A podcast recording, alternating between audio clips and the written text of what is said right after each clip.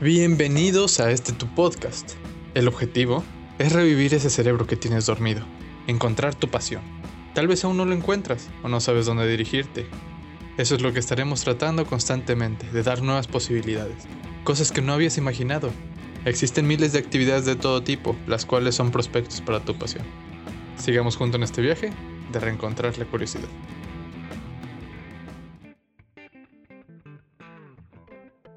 ¿Te has preguntado alguna vez por qué el cielo es azul? Creo que todos alguna vez nos hemos preguntado por qué el cielo es azul. Es una pregunta muy natural, aún así es probable que aún no la entendamos. Para entenderlo mejor, acompáñame hoy en este episodio.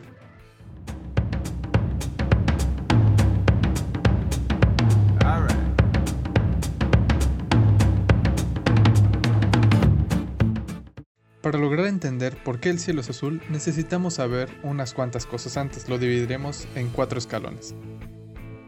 Lo primero que tenemos que tener en cuenta es que la luz se comporta como una onda. Las ondas no son más que perturbaciones de un medio. Un ejemplo muy gráfico lo podemos encontrar cuando tiramos una piedra al estanque. Esta genera pequeñas ondas, debido a que nosotros perturbamos el medio lanzando esta pequeña roca. Al igual que estas ondas de agua, encontramos experimentalmente que la luz tiene comportamientos ondulatorios también. Esto es un resultado muy importante para entender por qué el cielo es azul. Y es nuestro primer escalón. Y ahora yo te pregunto, ¿qué otras ondas tú conoces?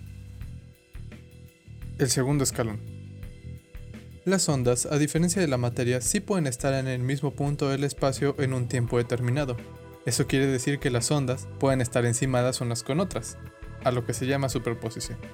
Todos hemos visto alguna vez el fenómeno óptico donde entra luz blanca en un prisma y este la separa en los colores de los arcoíris, así como en la carátula de algún álbum de Queen. Efectivamente, la luz blanca está formada de encimar todos los colores del arco iris. Entonces, si podemos apilarlas y encimarlas, también podríamos separarlas. Y al proceso de separarlas en sus distintos colores se le llama dispersión. Este es nuestro segundo escalón. Bueno, el tercer escalón es entender mejor el fenómeno de la dispersión. Muy bien, ya hemos visto qué es la dispersión, pero aún no ahondamos en ella. Sabemos que separa la luz, pero aún no sabemos bien cómo funciona. Imaginémonos esto. ¿Qué pasaría si un rayo de luz chocara con una partícula? Naturalmente, podríamos decir que la partícula hace que el rayo rebote, pues es una partícula y no pueden pasar rayos por ahí. ¿Cierto? Imaginémonos por un momento esta situación.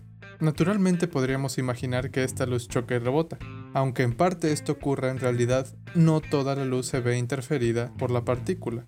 Y la parte que rebota, rebota hacia toda dirección. Eso quiere decir que cuando un rayo llega y choca con una partícula, solo una parte de la luz reacciona, y esta es disparada hacia todos lados. Sin embargo, hay otra parte de esta luz que sigue adelante con su camino. Este fenómeno lo hemos visto nosotros mismos.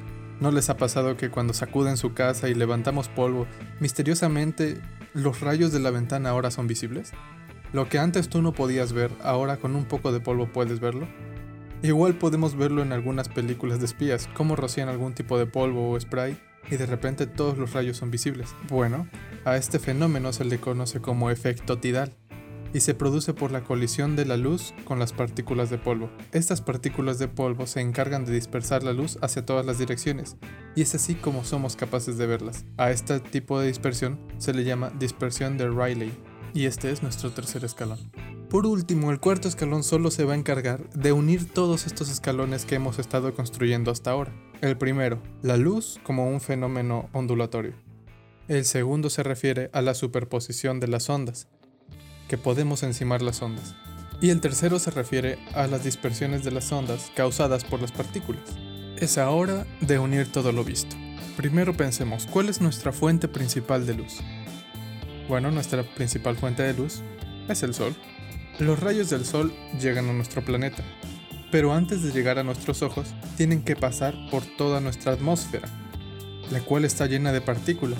Entonces, apliquemos lo que conocemos. La luz que recibimos del Sol es luz blanca. Los rayos, al entrar a nuestra atmósfera e interactuar con las partículas, se dispersan, como lo hemos visto antes.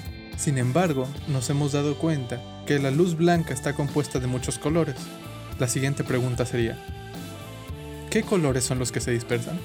Bueno, por la composición de nuestra atmósfera, sabemos que la luz que más se dispersa es la de color violeta, la de color azul y la añil. Ahora podemos tener más claro por qué el cielo es azul. La luz llega y dispersa esos colores violeta, azul y añil. Efectivamente, una sola partícula se encarga de desviar esos colores de la luz. Y al desviarla, esta choca con otras partículas a su alrededor, las cuales hacen la misma acción, siguiendo así un efecto en cadena, lo que resulta en que todo el cielo se ve teñido de azul. Y esa es la razón por la cual vemos el cielo azul. Una pregunta natural que nos podemos hacer es, si la luz que nos llega se está desviando constantemente, eso quiere decir que la luz que llega a nuestros ojos no es la misma que llegó a la atmósfera. En realidad no es de ese color. Y en efecto, muchos pensamos que el color que nos llega es el color verdadero. Sin embargo, como ya vimos, una parte de la luz se desvía. La luz que nos llega tiene un tono dorado, y es porque hemos quitado las frecuencias de la luz azulada, que el sol en realidad no es amarillo o dorado como lo vemos, es blanco.